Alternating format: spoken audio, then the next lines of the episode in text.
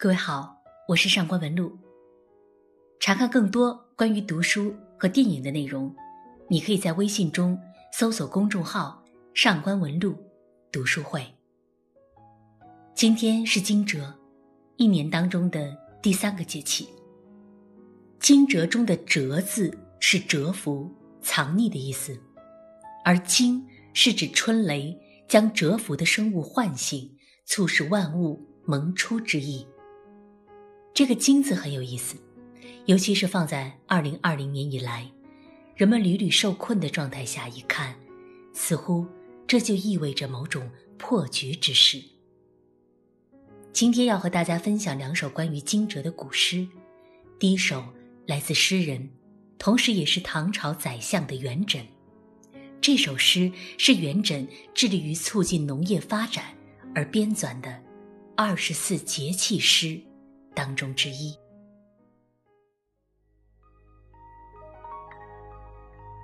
咏二四气诗》，惊蛰二月节，唐·元稹。阳气出惊蛰，韶光大地周。桃花开蜀锦，应老化春秋。时候争催迫，萌芽互举休。人间物生事，耕种满田畴。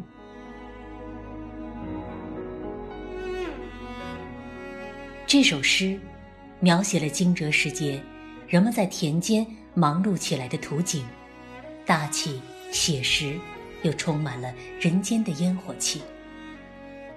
而下面要为大家读的这首《有景人东园》，则是犹如俗世喧嚣中的一碗清茶，有着超然的味道。《有景人东园》，宋·苏辙。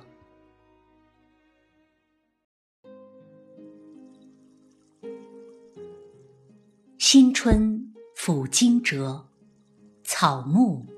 犹未知，高人竟无事，颇怪春来迟。煎鱼出东郊，轻裘是朝夕。百草招生意，乔松解寒滋。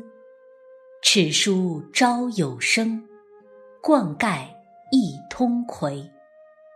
人生瞬息间。幸此休暇时，浊酒论辅以，家书见柔仪。春来莫嫌早，春去恐莫追。公卿多王事，田野主我思。松云自拥碧，李相得游兮。邻家并伯侯。朱门掩芳菲，奇花披锦绣，庭桂森旌旗。华堂炫金碧，叠冠凝烟飞。仿佛相公近，萧条远宣卑。徐行日一至，何意即有之？都城闭门早。众客分将归，垂杨返照下，归迹红尘飞。但补永日欢，未与清夜期。人散众消绝，庭空星斗垂。安眠万物外，高士良在兹。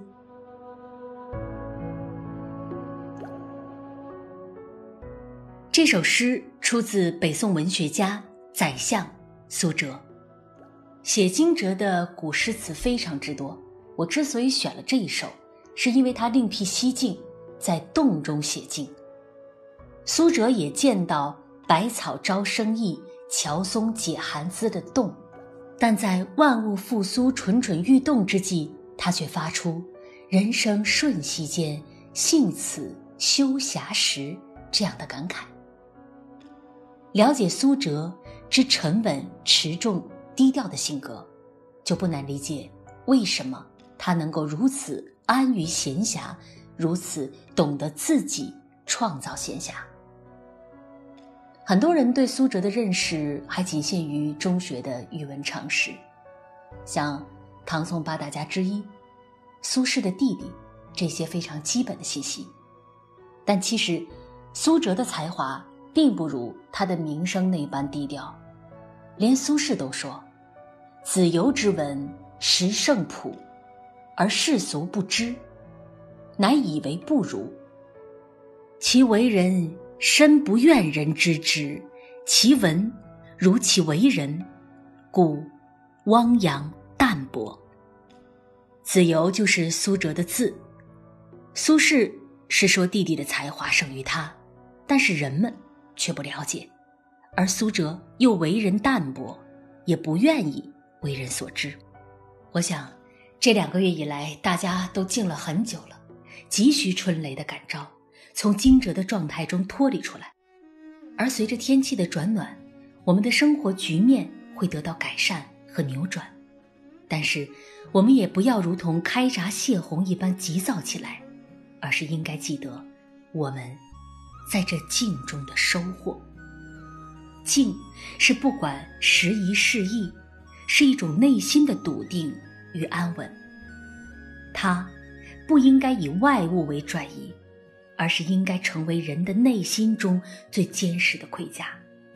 就像苏辙的这句：“春来莫嫌早，春去恐莫追。”祝愿大家都能够获得内心真正的平静。今天的节目就是这些，我是上官文露。如果你想查看今天诗词的原文，你可以在微信中搜索“上官文露读书会”，让我们共赴一场美丽的约会。再会。